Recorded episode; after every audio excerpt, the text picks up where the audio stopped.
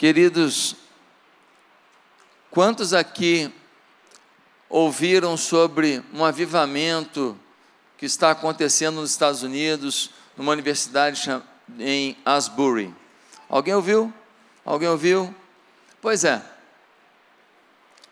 Um avivamento histórico, um derramar grandioso de Deus na história, a gente só pode avaliar para valer depois que passa a história.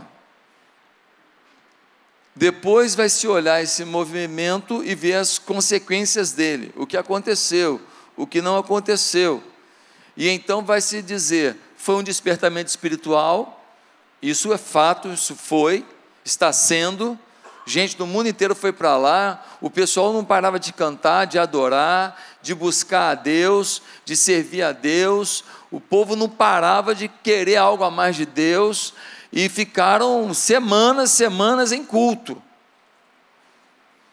Um despertamento espiritual com certeza foi. Se foi um avivamento histórico, a história vai dizer. Os teólogos vão analisar, as pessoas vão ver o que efetivamente ficou desse movimento e então haverá uma classificação. Para você entender um pouco mais sobre avivamentos históricos, eu posso citar alguns exemplos. Por exemplo, em 1904, o país de Gales estava dominado por corrupção, famílias destruídas, muita imoralidade, muita bebedice, muita cachaçada, uma sociedade que se destruía cada dia, as igrejas ficando vazias, e de repente, como que num furacão, veio um mover de Deus sobre o país de Gales, usando principalmente Ivan Roberts. Esse homem foi um instrumento de Deus para que esse avivamento acontecesse, mas na verdade, o Ivan Roberts pouco pregava. Os cultos eram tomados de adoração, de oração, de confissão de pecados e de testemunhos do que Deus estava fazendo em suas vidas. E era algo tão forte, tão forte, que ladrão procurava as pessoas para devolver o que roubou. Adúlteros confessavam seus pecados. Pessoas ébrias, pessoas drogava, drogadas, deixavam seus vícios.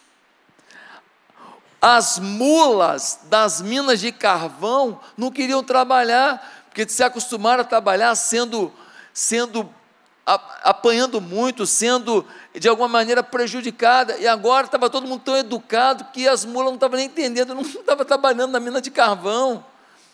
A coisa mudou, a forma de tratar até os animais, as pessoas, a natureza, tudo. Em cinco semanas, 20 mil pessoas se uniram às igrejas. Um mês e uma semana, 20 mil pessoas.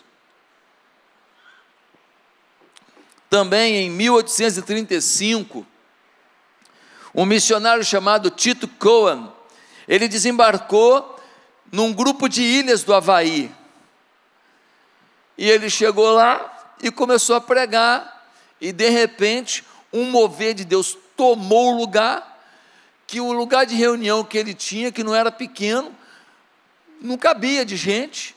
Um dia ele foi fazer um culto de manhã, antes de tomar café, só conseguiu tomar café depois do terceiro culto. De tanta gente fazia um culto, saía um grupo, entrava outro, fazia culto, saía outro grupo, entrava outro, fazia culto.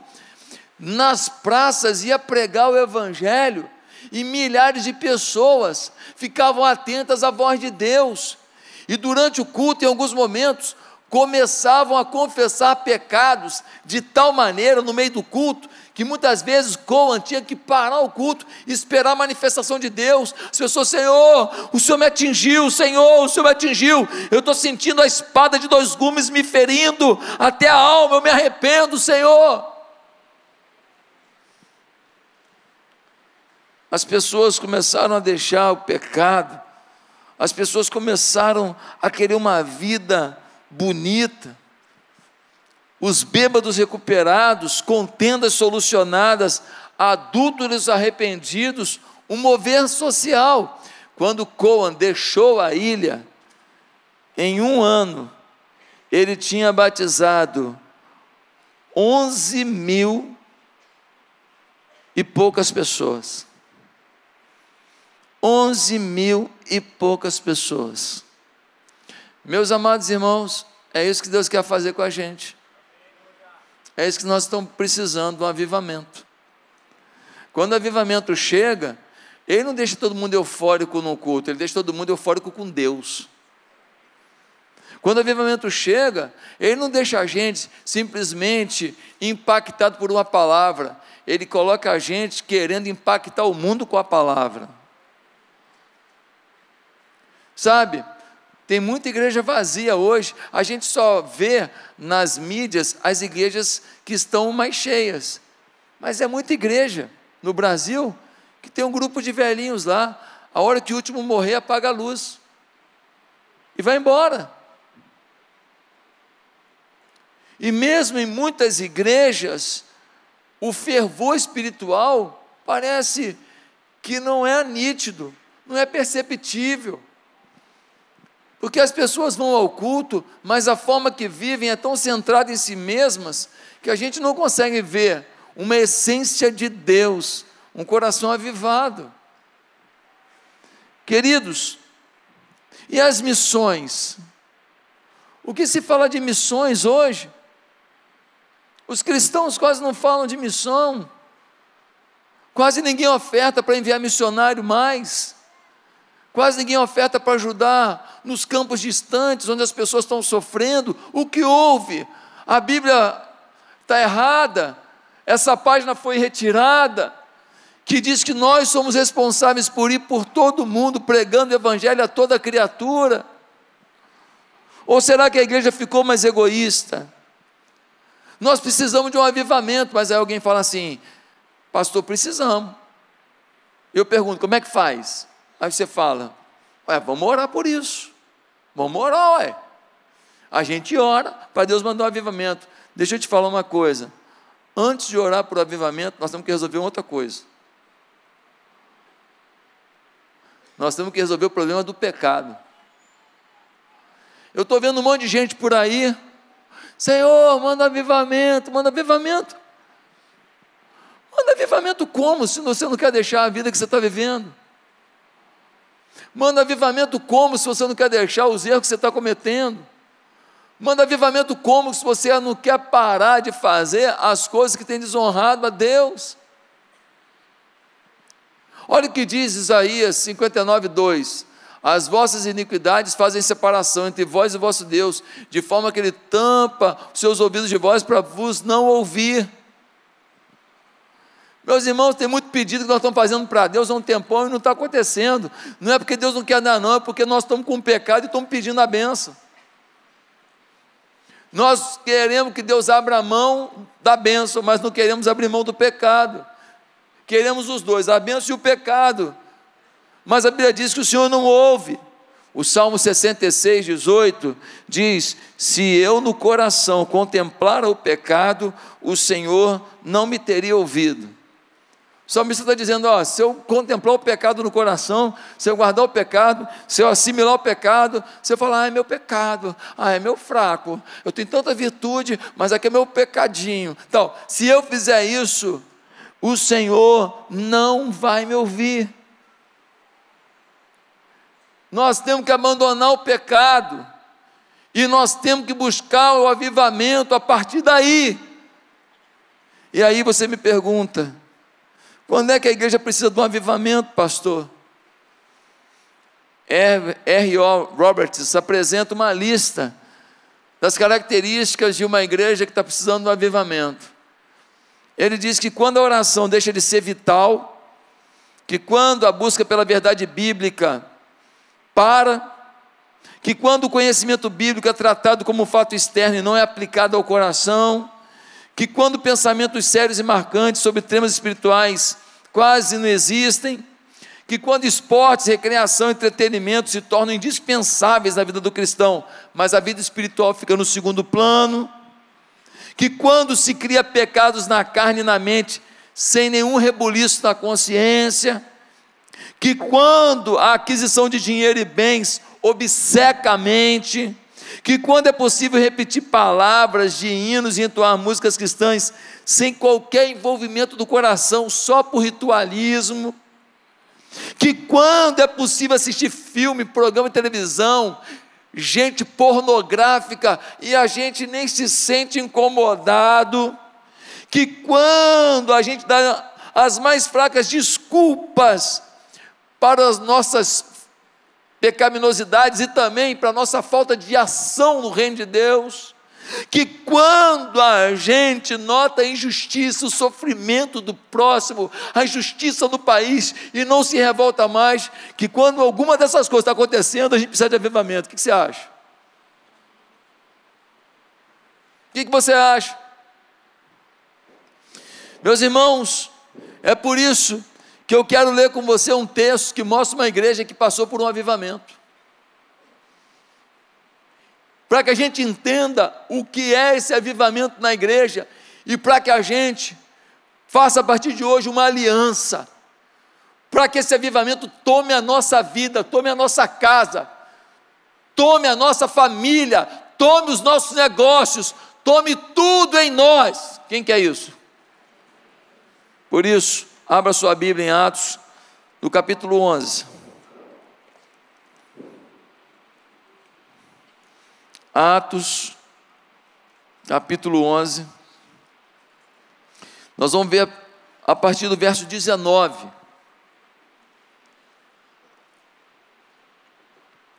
Atos 11, 19 diz assim: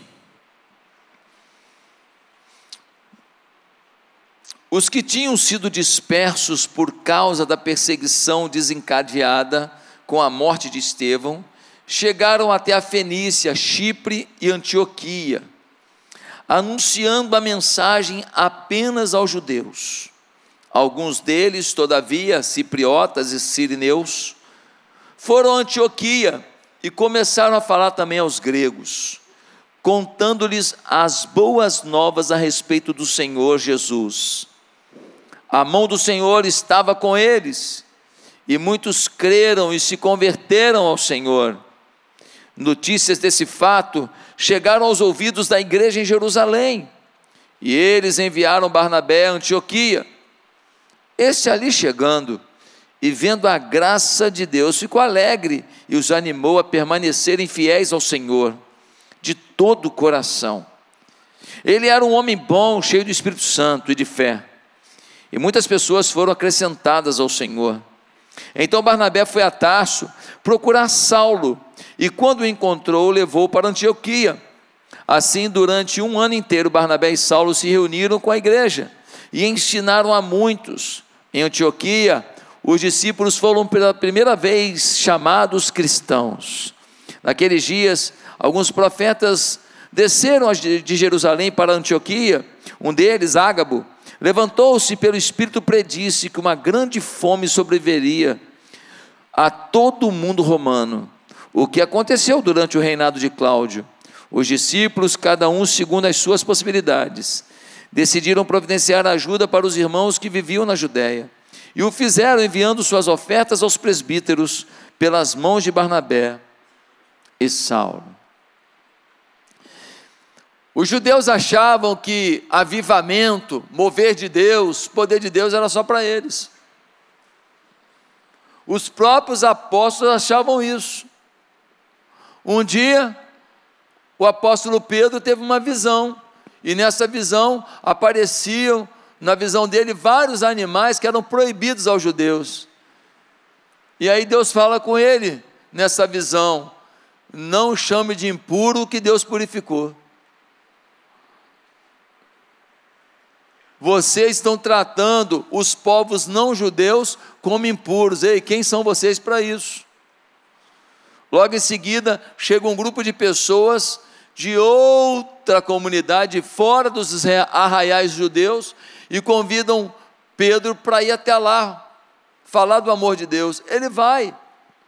E quando ele começa a falar de Jesus naquele ambiente gentil, ou seja, povos não judeus, o poder de Deus toma as pessoas. As pessoas começam a confessar Jesus, sentir a glória de Deus, adorar o Senhor, a alegria toma os seus corações, a esperança toma as suas almas, um mover sobrenatural. O Pedro olha, ficou de olho arregalado e fala: O poder de Deus é para todos. Algumas daquelas pessoas começam a pregar o Evangelho, inclusive alguns sirineus e cipriotas. Esses caras vão para Antioquia, chegam lá e começam a pregar para os gregos, para os gentios. Era tudo novo convertido, acabar de se converter, acabar de converter e foi pregar. Foram pregar, e enquanto pregavam, multidões se convertiam. O mover de Deus tomava todo mundo, eles eram cheios do Espírito Santo. Manifestações do céu aconteciam, milagres aconteciam, a glória vinha. Alguém vai para Jerusalém, encontra com os apóstolos e fala: Vocês estão sabendo o que? Tem uma igreja lá em Antioquia. O negócio está fervendo. Os caras estão cheios da glória de Deus lá. Eles estão pregando para todo lugar. E está todo mundo se convertendo. Uma coisa incrível. Os apóstolos falam para Barnabé: Barnabé, você pode ir lá conferir o que está acontecendo? Ele vai para Antioquia. Chega em Antioquia e fica estupefato com a grandeza de Deus na vida daquela igreja. Aí ele fala: gente, que coisa é essa? Que coisa sensacional! Nossa, é incrível! Como eu posso ajudar vocês? Eles falam: a gente quer aprender mais, a gente quer saber mais de Deus, a gente é recém-convertido, a gente a gente está querendo entender melhor a grandeza desse Deus. O Barnabé fala: Deixa comigo. Ele vai até Tarso e encontra Saulo, que depois virou Paulo. O Saulo se converteu, não converteu? Mas ele ainda era muito bruto para pregar. Começou a ter uns problemas em Jerusalém, para não morrer, teve que ir para Tarso. Ficou lá, ficou lá por anos.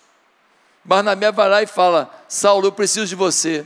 Barnabé e Saulo vêm para Antioquia durante um ano, Bíblia, discipulado, ensino, grandeza de Deus, poder de Deus, manifestação de Deus, cobertura de Deus, direcionamento de Deus.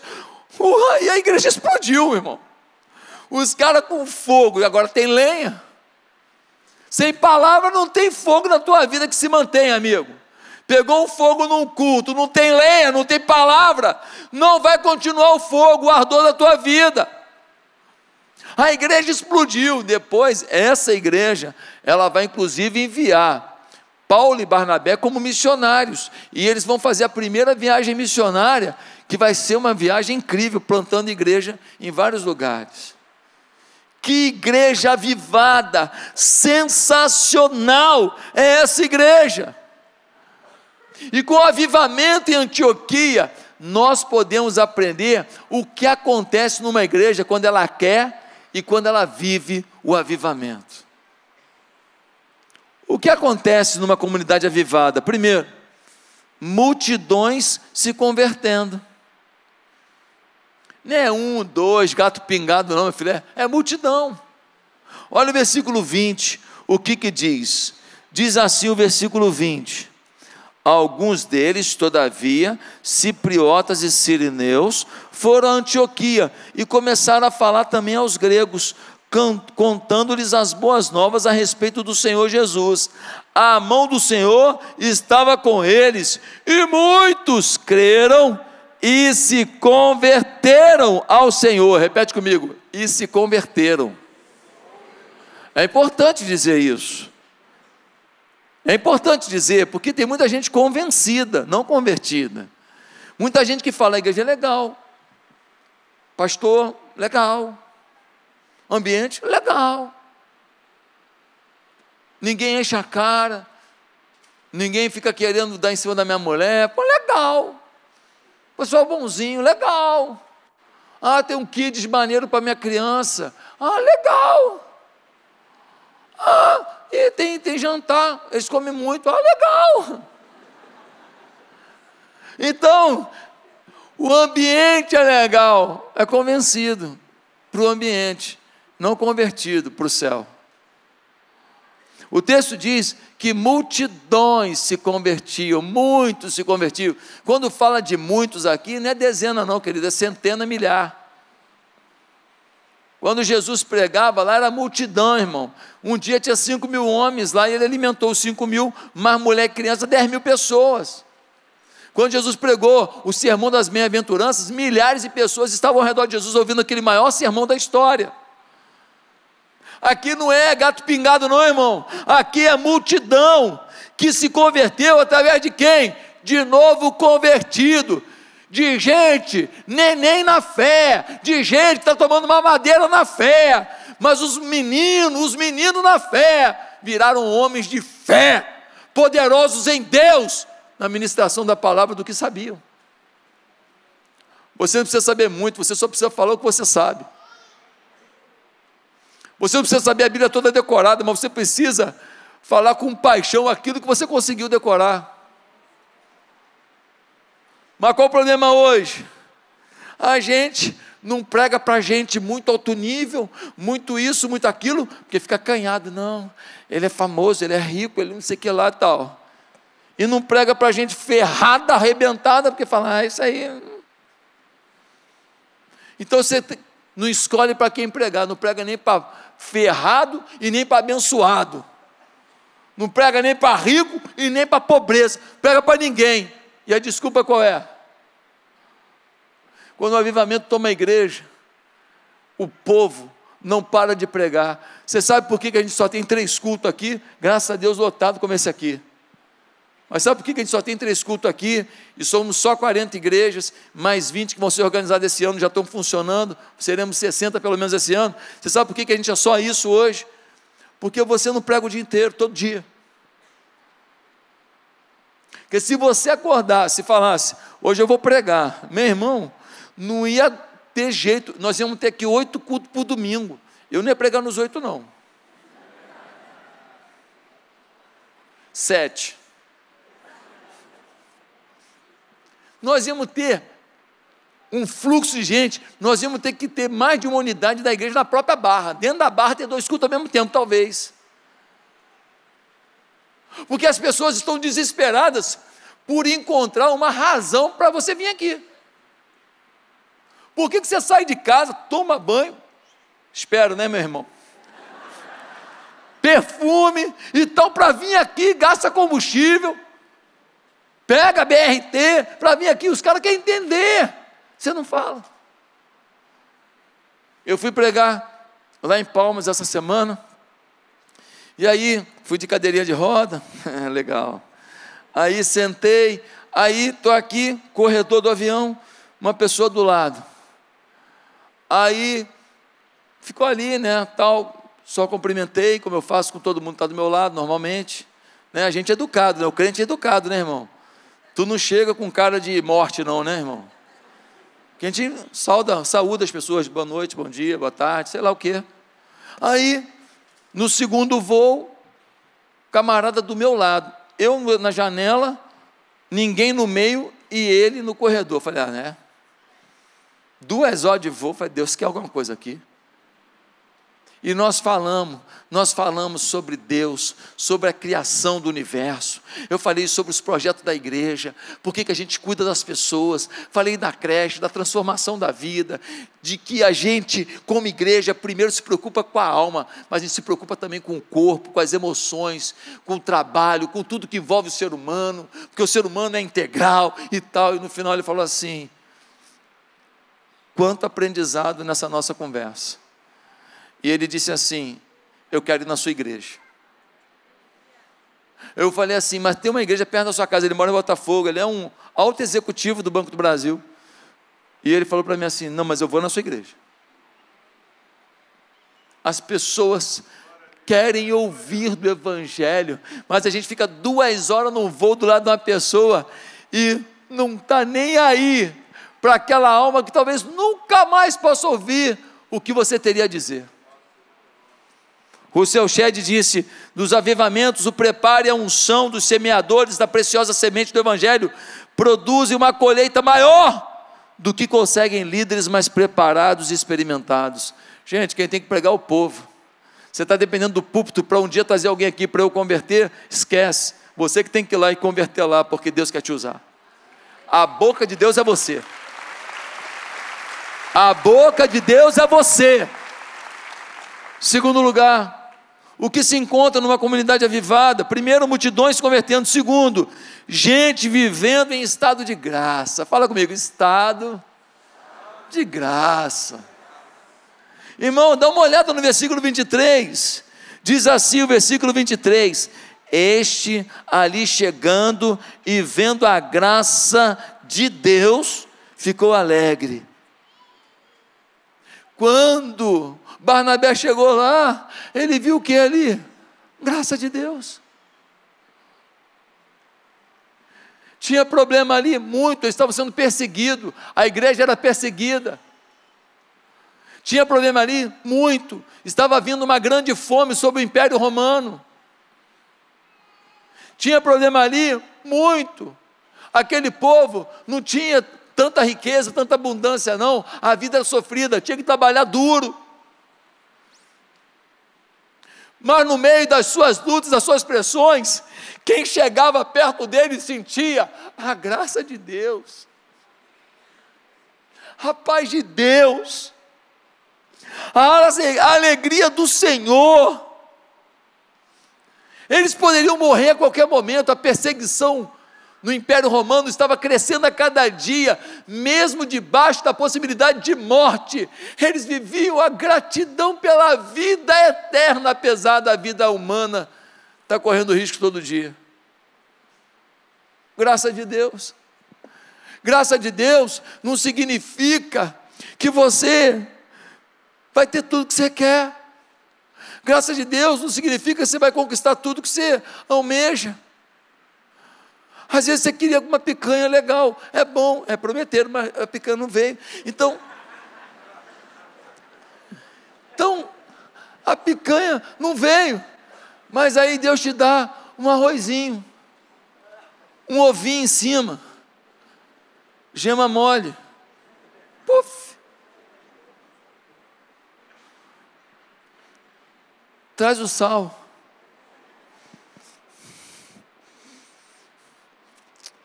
Botar uma gotinha de pimenta. Como é que eu incremento isso aqui? Tem um pouquinho de farinha. Faz essa mistura. E a pessoa fala: Obrigado, Senhor. Obrigado, Senhor. Não está com a picanha, não. Mas esse ovinho aqui o Senhor mandou. Obrigado, Senhor. Obrigado pela tua graça na minha vida. Meus amados irmãos,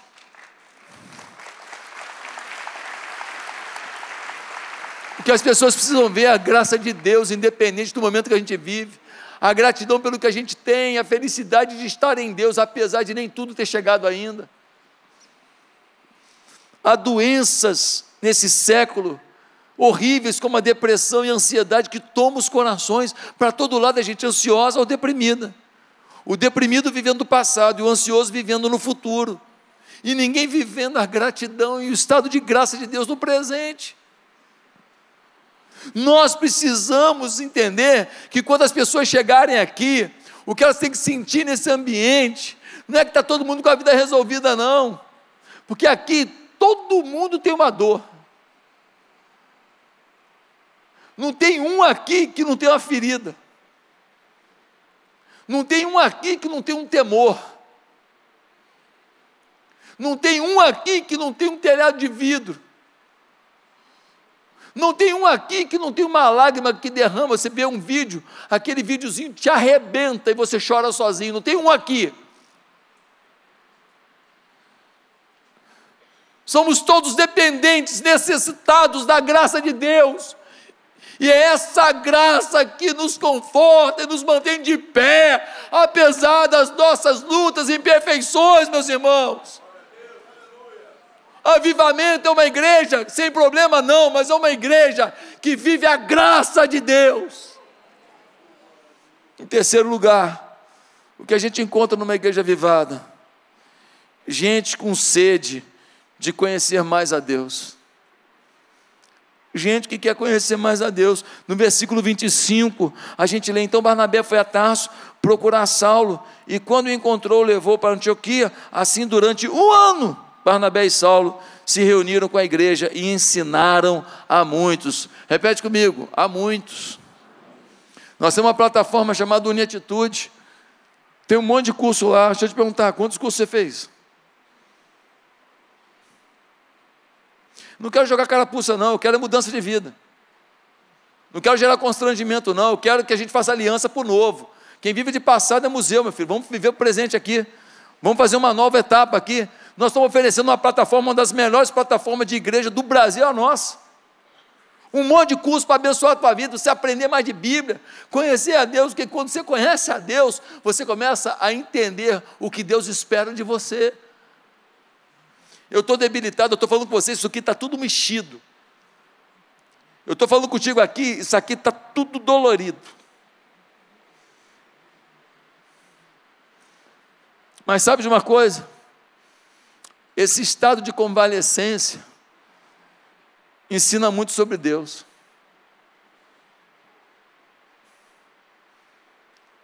Você não tem nem vontade de pecar, irmão. Do tanto que você está na dependência de Deus nesse momento, do quanto que você vê como que você é frágil, como que você é limitado, do quanto que você vê que num dia você está lá jogando um beat tênis feliz da vida, correndo, pulando outro dia, um menino de 10 anos está dando a surra em você. A gente não é nada. Eu estou tão, tão sem vontade de pecar que nem açúcar eu estou comendo direito. Olha que eu gosto de doce, nem doce estou comendo direito. Não. Meu Deus do céu, deixa eu pecar no açúcar. Por quê? Porque a tua fragilidade te lembra o quão limitado você é. E é nessa hora que você fala, já que eu sou limitado, Deus se revela para mim que eu quero conhecer aquele que pode tudo em todos, em todo tempo. Aquela comunidade precisava de conhecer mais, precisava entender mais. E aí, Barnabé e Paulo, um ano de Bíblia, de Bíblia, de Bíblia, de palavra, de palavra, os caras se lotaram da glória de Deus, se encharcaram do poder de Deus, porque a palavra traz robustez para a alma, traz força para o coração, traz visão. A visão que Deus tem dado a essa igreja é fruto da ação do eterno. Você está no lugar de visão. Você foi chamado a ser um visionário. Mas em quarto e último lugar, o que a gente encontra numa igreja avivada? A gente encontra gente piedosa de verdade. Gente piedosa de verdade. Sabe? No verso 27 diz assim: Naqueles dias, alguns profetas desceram de Jerusalém a Antioquia. Um deles, Ágabo, levantou-se e, pelo Espírito, predisse que uma grande fome sobreviria, sobreviria a todo o mundo romano. O que aconteceu durante o reinado de Cláudio?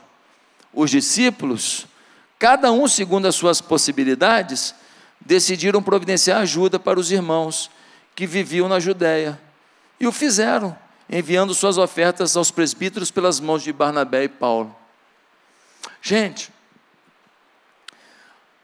a profecia de que uma grande fome ia tomar o Império Romano. Deixa eu te perguntar, Antioquia é Império Romano? Sim ou não? A fome viria sobre Antioquia também? Sim ou não? Sim. Quando você sabe que uma grande fome está vindo, o que é natural você tentar fazer? Economizar, guardar. Porque na hora da escassez você tem alguma coisinha ainda, sim ou não? Eles fizeram diferente. A fome aumentando, mas eles ainda tinham algumas reservas. Sabe o que eles fizeram? Eles fizeram uma oferta. Porque tinha gente na Judéia que tinha menos que eles. Eles dividiram o que eles tinham na hora da escassez, na hora da fome, na hora da ameaça. Piedade não dá o que te so... não é dar o que te sobra. Piedade é dar o que te custa sacrifício. Piedade é dar o que dói um pouco. Talvez você nunca teve uma atitude piedosa de verdade. Você só deu alguma coisa que era muito simples para você. Você só ajudou com o que era muito básico para você. Você faz um pix de 20 reais para uma pessoa e acha que fez uma grande coisa. Eles não. No meio da afronta, do risco de fome, eles falaram: a gente tem mais que eles. Vamos fazer uma oferta. Fizeram a oferta e mandaram para a Judéia. Sabe, numa igreja avivada, as pessoas têm piedade de verdade. No final do século I, os historiadores dizem que a igreja de Antioquia sustentava 3 mil órfãos e viúvas. Uma igreja pobre. Sustentava 3 mil pobres, órfãos e viúvas. Sabe, quando damos a mão a alguém, descobrimos o que há de melhor dentro da gente. Quando doamos alguma coisa a alguém, descobrimos o lado mais nobre do nosso ser.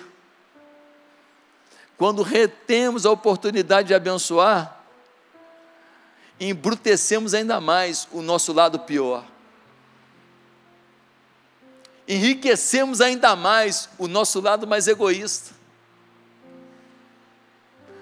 Ah, meus irmãos, a igreja de Antioquia poderia ter ficado feliz por ter dois líderes maravilhosos, mas eles ofertaram até seus líderes. Enviaram Paulo e Barnabé de uma vez só para uma viagem missionária e bancaram tudo, falando: pode ir. Bancaram a viagem de Paulo e Barnabé, dizendo: nós vamos perder nossos pastores, mas nós vamos abençoar o mundo. Sabe? Em 1727, os moráveis, um grupo que era liderado pelo conde Zinzerdorf, enviou 226 missionários aos povos não alcançados. Se pegar a igreja anglicana, luterana, batista, em 200 anos não mandou o que eles mandaram de uma vez só nesse período. Jovens de 19 anos, 20 anos, jovens, souberam de um campo de escravos aonde ninguém falava de Jesus para esses escravos. Esses jovens se venderam, dos moravianos, se venderam para os donos dessas áreas.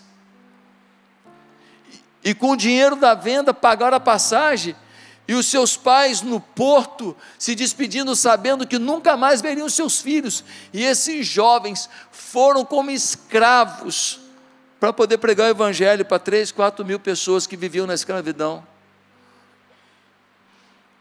Como é que Deus vai olhar para você e para mim diante da dedicação de pessoas assim? Como Deus vai olhar para mim e para você diante da entrega de gente assim? Como é que fica a nossa vida? Eu não sou contra uma boa comida, um bom carro, uma boa casa, uma boa roupa, uma boa viagem, um bom passeio. Eu não estou falando contra isso, mas eu estou dizendo é que se você tem tudo isso e nem assim você consegue ser piedoso, meu Deus do céu, imagine se você não tivesse nada.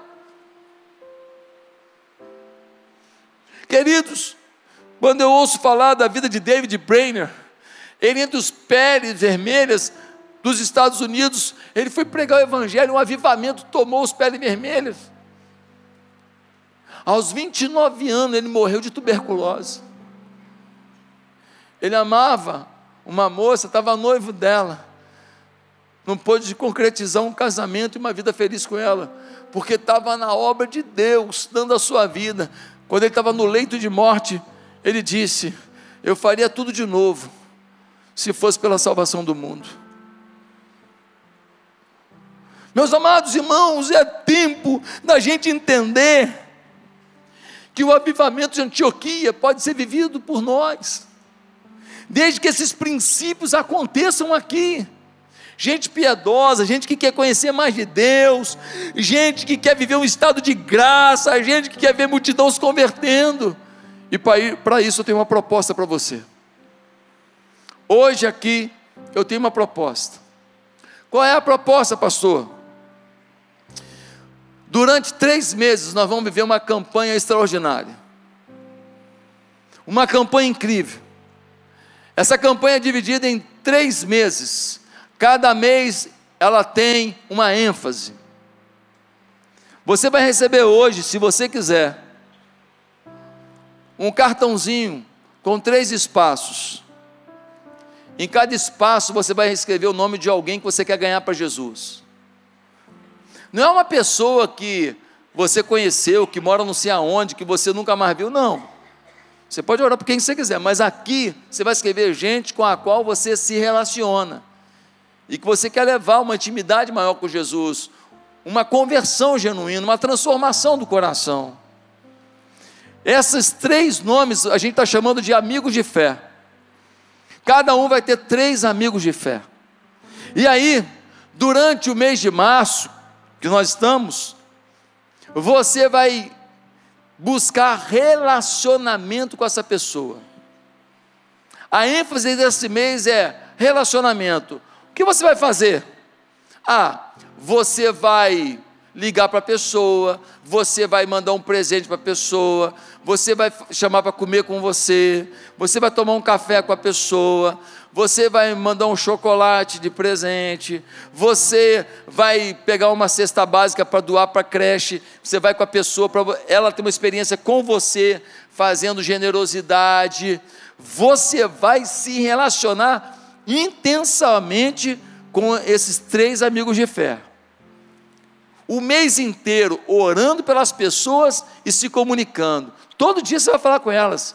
Todo dia você vai interagir com elas, você vai estar realmente mostrando uma amizade, um carinho, uma atenção que eles nunca tiveram. Quem entendeu? A ênfase do mês de março é relacionamento. A ênfase do mês de março é relacionamento. Aí você vai ganhar uma pulseira dessa aqui, ó. Paixão por gente. Você vai ganhar essa pulseira você vai botar no braço. E toda vez que você ver a pulseira, você vai lembrar que você está numa campanha de levar os seus amigos de fé para Jesus. Então, essa pulseira é um gatilho que ativa você para pensar, orar, buscar a Deus pela campanha. Quem entendeu?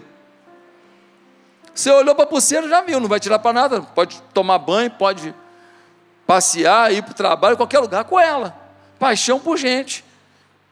Então você vai estar investindo no segundo mês, abril, aí nós vamos entrar na fase 2. Na fase 2, você vai oferecer um estudo bíblico para o seu amigo de fé. Nós temos aqui, ó, pastor Freitas pegou umas lições e deu uma trabalhada. Obrigado, irmão. Deu uma trabalhada e ele preparou quatro lições que estão aqui, amigos de fé. São quatro lições. Você faz uma lição dessa com a pessoa em 20 minutos. Pastor, mas eu não sei nada de Bíblia. Os caras lá não sabiam e fizeram uma igreja vivada. Mas aqui está mais fácil ainda. Sabe por quê? Porque é tudo escrito. Tem um versículo para ler e depois responder, mas as perguntas são óbvias. Porque Deus amou o mundo. Quem que Deus ama? O mundo. Por que, que ele ama o mundo? O que, que ele espera fazer pelo mundo? Tem a resposta, ele lê o versículo e responde. É muito simples, um menino de oito anos faz esse estudo bíblico. Qualquer um aqui faz estudo bíblico. Então você vai precisar de quatro encontros de 20 minutos. Será que você pode dar quatro encontros de 20 minutos para levar alguém a conhecer a vida eterna em Deus? Pastor, tem que fazer individualmente, em grupo, como você quiser. Se os três amigos de fé quiserem reunir, beleza. Se eles quiserem trazer mais dois, três, tiver seis amigos de fé no estudo, beleza. Se for fazer individualmente, faça também. Mas durante um mês, se você fizer uma vez por semana um estudo, você acaba em um mês. Tá certo? Esse aqui é o momento do estudo bíblico. A ênfase do segundo mês é evangelismo. Está prontinho para você. Aí nós vamos para o terceiro mês.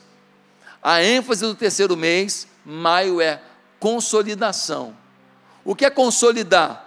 Já se converteu, já viu a minha amizade por ele, depois se converteu, Agora eu vou tentar engajá-lo na célula, trazer para a igreja, mostrar o que o Ministério de Família pode fazer por ele, mostrar o que o Ministério Kids pode fazer pelos filhos dele, mostrar o nosso Ministério de Inclusão pode fazer por uma criança que tem alguma necessidade especial, mostrar o quanto os jovens aqui têm um trabalho bonito, então integrá-lo na igreja. Se der para ele fazer o Vida Vitoriosa, já bota no Vida Vitoriosa. Amém? Então, consolidação. E aí, o fim da consolidação qual é?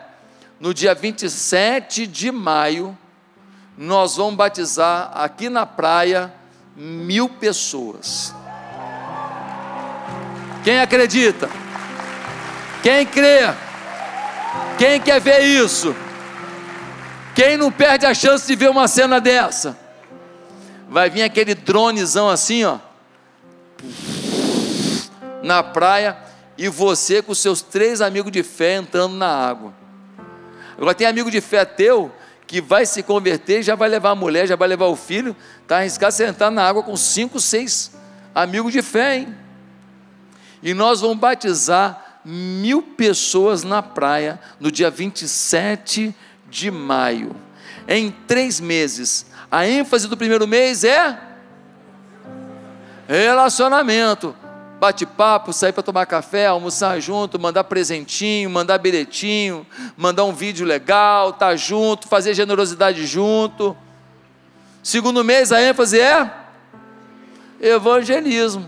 Terceiro mês, a ênfase é consolidação, que envolve integrar na igreja e batizar. Em três meses, nós vamos batizar. Agora, deixa eu te falar uma coisa aqui. Quem que você acha que vai ser o maior vencedor dessa história? Quem que você acha que vai crescer exponencialmente nesse processo? Três meses lutando para ganhar vidas para Cristo, três meses ensinando Bíblia para os outros, três meses clamando pelos outros. O que vai acontecer? Você vai melhorar. Deus vai te pegar porque nós queremos avivamento na igreja. E posso falar uma coisa? Se prepare, porque enquanto você estiver trabalhando por almas para Jesus por três meses, estenda a tua mão, porque Deus vai derramar. Pode estender a tua mão, porque Deus vai derramar, porque Deus é recompensador dos que o amam e do que os, dos que o servem. Durante três meses, Deus vai liberar coisas sobre a nossa vida que a gente nunca imaginou. Você pode anotar. Por quê? Porque a igreja vai viver uma efervescência missionária, evangelística, apaixonada por Deus. Nós vamos começar a provar as centelhas do avivamento, e o Senhor vai derramar sobre a igreja, sobre a tua vida. Não tem jeito. Você focado em levar pessoas a Cristo, trabalhando por isso, orando por eles, querido, não vai dar nem tempo de pecar, de tanto você vai estar preocupado em salvar. Você vai melhorar. Você vai eliminar coisas que impedem o avivamento e Deus vai te honrar. Vamos entender um pouquinho mais disso através desse livro aqui. Durante esse mês, eu quero te sugerir a ler esse livro. Tem 120 páginas só. Paixão pelas almas, Oswald, Smith. Paixão pelas almas.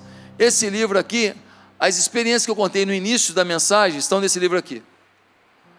Se você ler esse livro, Deus vai tocar fogo no teu coração para evangelização. 120 páginas. Se você ler 10 por dia, em 12 dias você já leu.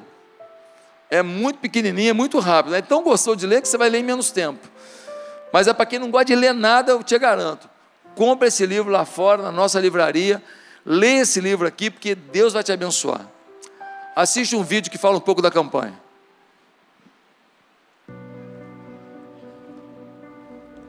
A Bíblia nos ensina a importância da comunhão e de fazer parte da igreja, o corpo de Cristo. Ter amizades cristãs é essencial para te ajudar na sua caminhada com Deus. Ter pessoas que compartilham a sua visão do mundo que podem te ajudar e aconselhar, tendo como base as Escrituras Sagradas, é essencial. Você tem se cercado de pessoas que te aproximam de Deus? O que você tem feito para aproximar os seus amigos do Senhor? As pessoas que estão com você todos os dias, que trabalham, estudam, que estão ao seu redor. O que você tem feito por essas pessoas? Esse ano, o nosso tema é Paixão por Gente. E como podemos amar o próximo se não compartilharmos aquilo que temos de mais importante? O amor de Cristo. Nós te convidamos a entrar nessa campanha e mudar a vida de todas aquelas pessoas que estão ao seu redor, pessoas que você ama, pessoas que você se importa. Ore, jejue, surpreenda. Essa é a campanha Amigos de Fé.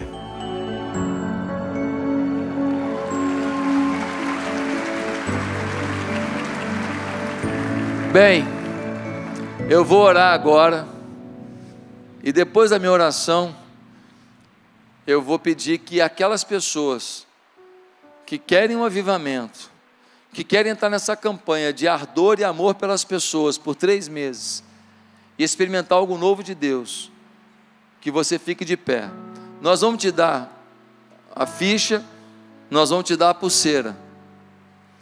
Teve um custo, nós fizemos 20 mil pulseira, é bastante dinheiro, porque é muito. Então, se alguém quiser doar cinco reais, depois você bota no gasofilaço cinco reais para ajudar a pagar essa conta extra para a igreja não usar esse dinheiro, poder usar esse dinheiro para outra coisa. Mas nós não vamos cobrar. Nós estamos dando para você essa pulseira e vamos dar depois o livretinho. O livretinho também vai estar no digital, tá? Também vai estar no seu celular. Você vai poder dar a aula no, no seu celular. Tá certo? Nós vamos jogar para todo mundo o link, você vai baixar ali então você vai ter tanto aqui como no celular, para você poder evangelizar em qualquer lugar. Mas quem quiser usar o papel para anotar no papel vai poder fazer isso, tá certo? Então, eu vou orar agora.